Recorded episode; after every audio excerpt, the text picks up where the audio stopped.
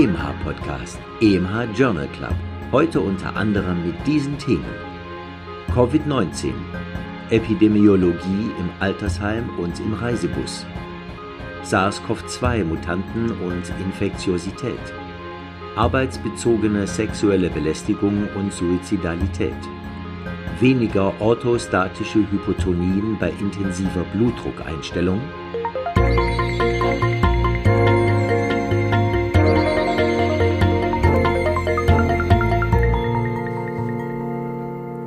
Liebe Hörerinnen, liebe Hörer, herzlich willkommen zum EMH Journal Club, dem kurz und bündig aus dem Swiss Medical Forum fürs Ohr. Ich bin Nadja Petschinska, Redakteurin bei EMH, dem Schweizerischen Ärzteverlag. Neben mir hören Sie auch heute wieder den Autor dieser Studienzusammenfassung, Professor Dr. Reto Krapf, der die Studien kommentiert, und den Sprecher Christian Heller, der die Studienfacts wiedergibt.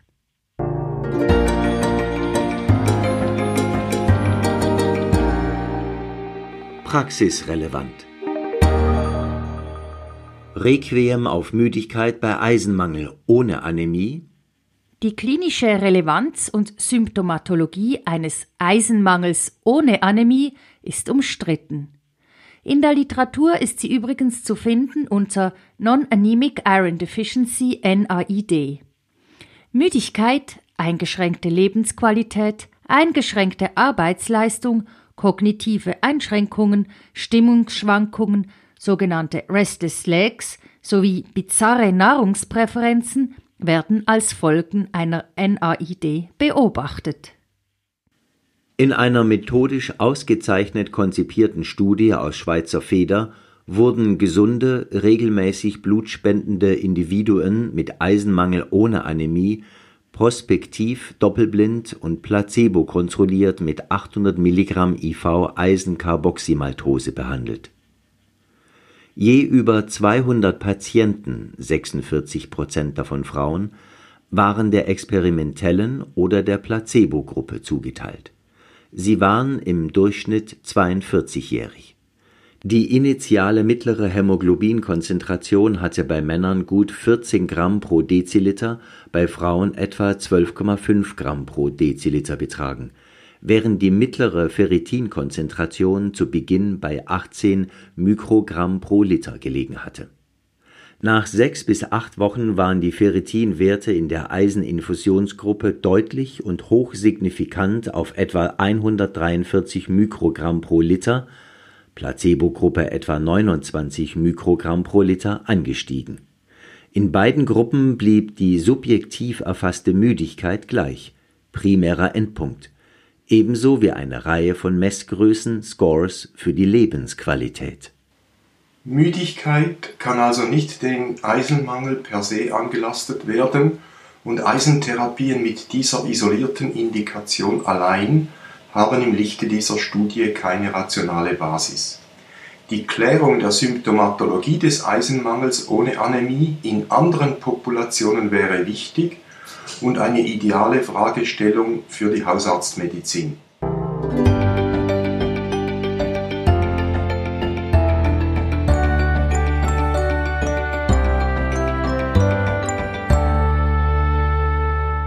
Covid-19 Epidemiologie im Altersheim Ausbrüche von Covid-19 in Altersinstitutionen nehmen anscheinend wieder zu und sind mit hoher Mortalität, etwa ein Drittel der symptomatischen Fälle, belastet. Im April 2020 wurden in sechs britischen Altersheimen die Bewohner und Betreuenden systematisch monitorisiert. 152, 40 Prozent, der 264 Bewohner waren SARS-CoV-2 positiv, nur jeder vierte davon war symptomatisch und jeder dritte entweder prä- oder postsymptomatisch. Die verbliebenen SARS-CoV-2-positiven Bewohner, immerhin fast 40 Prozent, blieben andauernd asymptomatisch.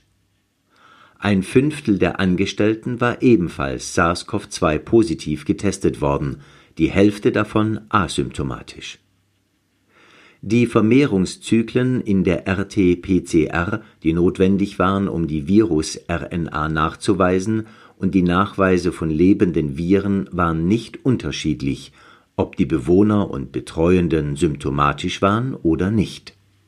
Die vorliegende Arbeit erinnert wieder mit eindrücklichen Zahlen daran, dass eine symptombasierte oder besser auf Symptome limitierte Teststrategie, wie sie in der Schweiz implementiert ist, nie und nimmer für eine adäquate Kontrolle von Covid-19-Ausbrüchen genügt.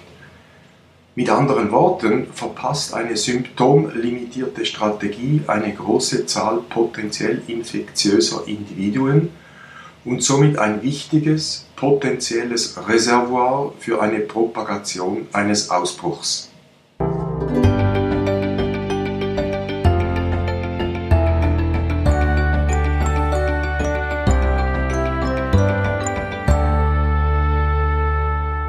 Covid-19 Epidemiologie im Reisebus Mitte Januar 2020 reisten buddhistische Gläubige, im Schnitt knapp 59 Jahre, 88 Prozent Frauen, aus Ningbo, 700 Kilometer östlich von Wuhan, in zwei verschiedenen Bussen zu einer religiösen Veranstaltung. In einem der Busse saß ein präsymptomatischer Patient, der am Tag nach der Rückkehr an Covid-19 erkrankte. Keiner der Reisenden in beiden Bussen trug eine Maske. Die Reisezeit im Bus, dessen Ventilationssystem Luft rezyklierte, also keine Außenluft zum Austausch benutzte, betrug 100 Minuten Hin- und Rückfahrt zusammen, während der im Freien bei Temperaturen um 0 Grad Celsius abgehaltene Anlass 150 Minuten dauerte. Im Bus mit dem präsymptomatischen Covid-19-Patienten infizierte sich ein Drittel der Mitreisenden, 24 von 68 Individuen, während sich im anderen Bus niemand ansteckte. Ein gutes Argument für die Ansicht, dass sich die Infektion im Bus und nicht beim Anlass selbst ereignete. Transportmittel und wohl auch Mehrpersonenarbeitsplätze mit Verwendung rezyklierter Luft können also lokale Ausbrüche begünstigen. Masken und natürliches Lüften auch in der kalten Jahreszeit sind folglich wichtig.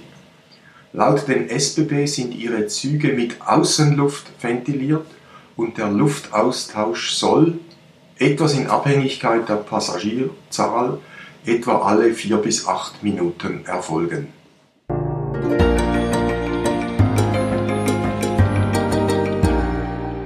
Neues aus der Biologie. SARS-CoV-2-Mutanten und Infektiosität. Das sogenannte Spike oder S-Protein von SARS-CoV-2 bindet an das Angiotensin Converting Enzyme 2, also das ACE2-Molekül, wodurch das Virus in den Wirt gelangen kann. 100 verschiedene Mutationen im S-Protein wurden in Bezug auf die Infektiosität des Virus in vitro analysiert. Übrigens, RNA-Viren weisen im Vergleich zu DNA-Viren eine sehr hohe Mutationsrate auf.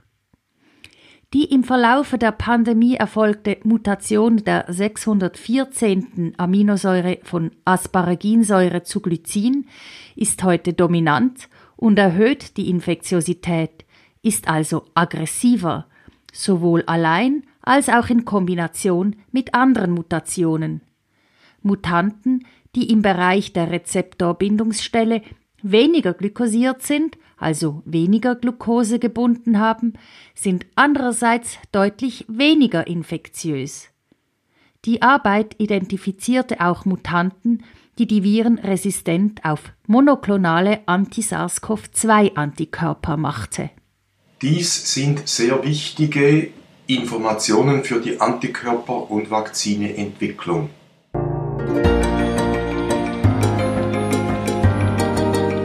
Für Ärztinnen und Ärzte am Spital.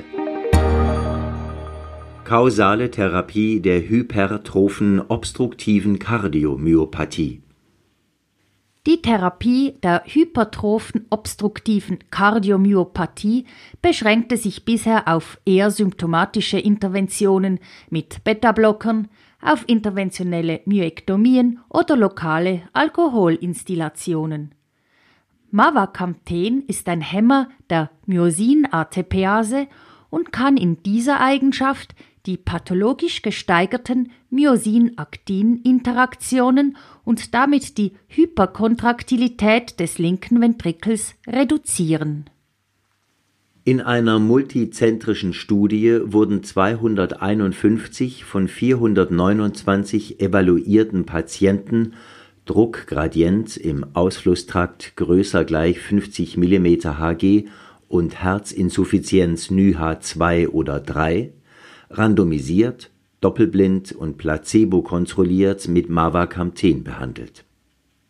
Nach 30 Behandlungswochen wiesen die mit Mavacamten Behandelten eine signifikante Abnahme des Ausflusstrakt-Druckgradienten auf minus (-36 mm Hg), gemessen nach Belastung, wie auch eine stark verbesserte Sauerstoffaufnahme, Verbesserungen der Herzinsuffizienzsymptome sowie der subjektiven Belastbarkeit.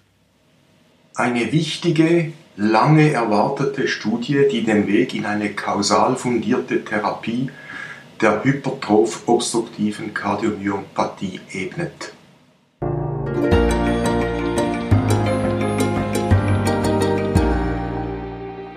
Fokus auf. Heute wollen wir auch den Fokus auf die hypertrophe obstruktive Kardiomyopathie richten. Primäre, also nicht zum Beispiel Hypertonie bedingte, kardiale, oft asymmetrische Hypertrophie. Ausdruck einer genetisch bedingten verstärkten Interaktion zwischen den kardialen kontraktilen Proteinen Aktin und Myosin. Mutationen in Genen von Sarkomerproteinen, Beta-Myosin, Troponine und andere mehr, aber auch von Nicht-Sarkomerproteinen, zum Beispiel Alpha-Galactosidase bei Morbus Fabry. Folgen kardiale Hyperkontraktilität, diastolische Relaxationsstörung und dynamische Obstruktion des linksventrikulären Ausflusstraktes. Klinisch Anstrengungsintoleranz, Müdigkeit, Dyspnoe, Thoraxschmerzen, Palpitationen, anstrengungsinduzierte Synkopen, Vorhofflimmern, Herzinsuffizienz und maligne ventrikuläre Arrhythmien.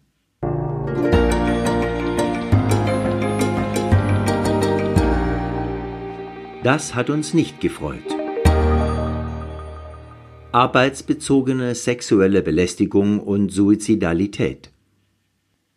Laut dieser schwedischen prospektiven Kohortenstudie mit einer mittleren Nachbeobachtung von 13 Jahren erhöhte eine sexuelle Belästigung am Arbeitsplatz oder anderweitig im Zusammenhang mit der Arbeit das Suizidalitätsrisiko signifikant, Risikoerhöhung von 2,8 für Suizide und von 1,6 für Suizidversuche. Dabei gab es keinen Unterschied dieser Risiken zwischen Männern und Frauen obwohl letztere in der Mehrzahl waren. Das lesenswerte Editorial listet neben anderem die sichere Verhinderung von sexuellen Übergriffen am Arbeitsplatz als wichtigen Teil der Suizidprävention im Allgemeinen.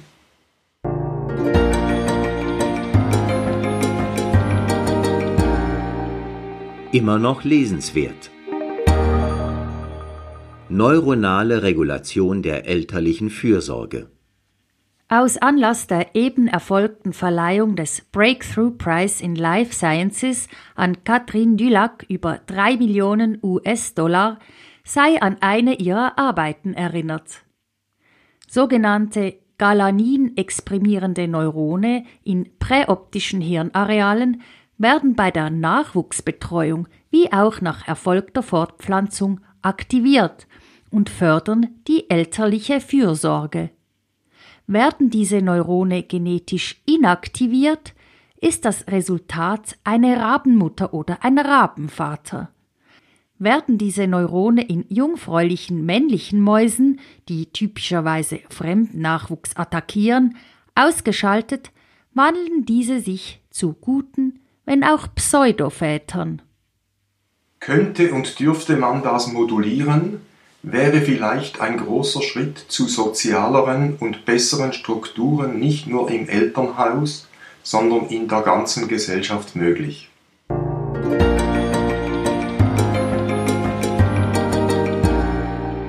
Aus Schweizer Feder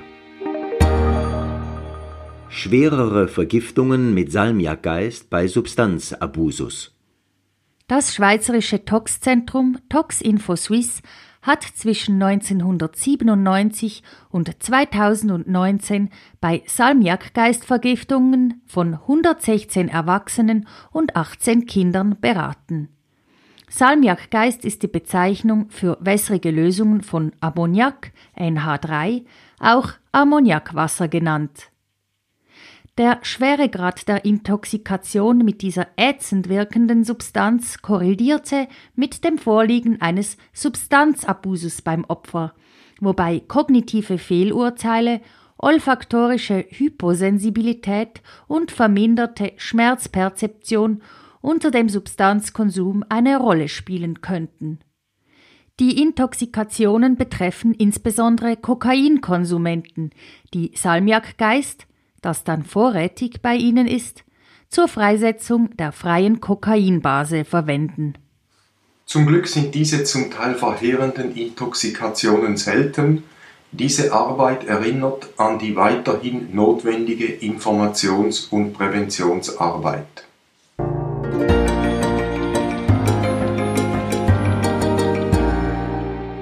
Auch noch aufgefallen weniger orthostatische Hypotonien bei intensiver Blutdruckeinstellung?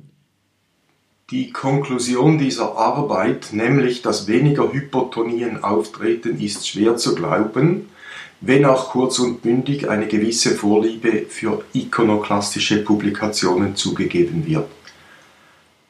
Diese Meta-Analyse will finden, dass kontraintuitiv orthostatische Hypotonien bei hypertensiven Patienten mit intensiverer Blutdruckeinstellung seltener sind.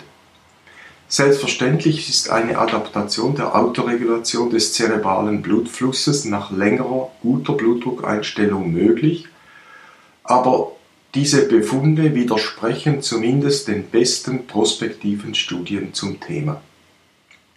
Die Orthostasewerte wurden zudem bloß im Sitzen gemessen, einer Körperposition, in der eine Orthostase erfahrungsgemäß nur bei Zusatzfaktoren auftritt, wie zum Beispiel postprandial nach üppigem Essen, bei Volumenmangel und anderem mehr.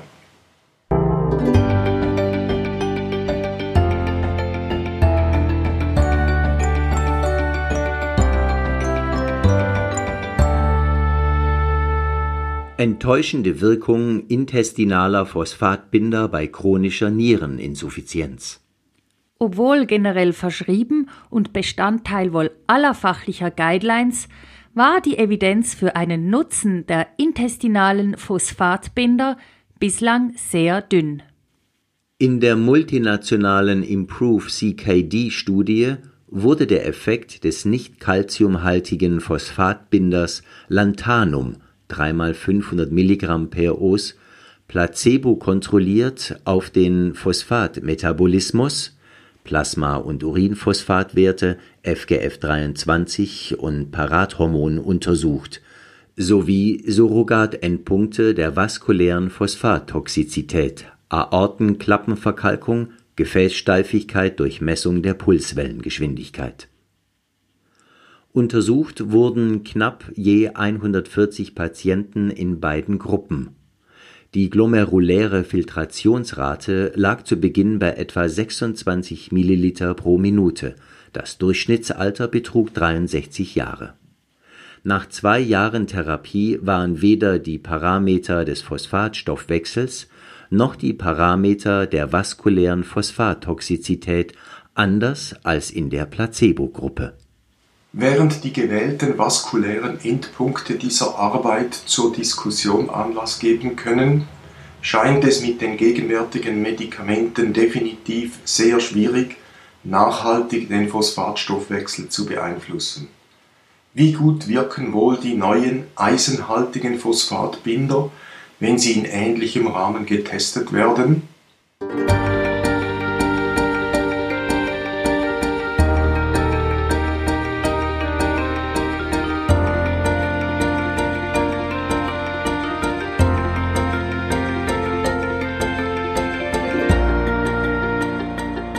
Es für heute schon wieder gewesen mit dem EMH Journal Club. Vielen Dank fürs Zuhören.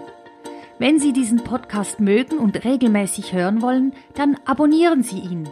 Abonnieren kann man ihn überall dort, wo es Podcasts gibt, also auf Apple Podcasts, Spotify oder gehen Sie auf emh.ch-podcast.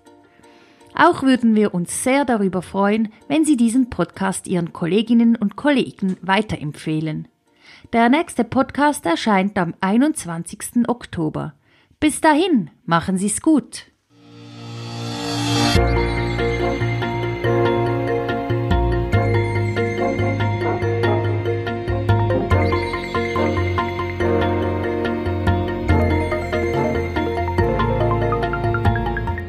Sie hörten EMH Podcast, EMH Journal Club.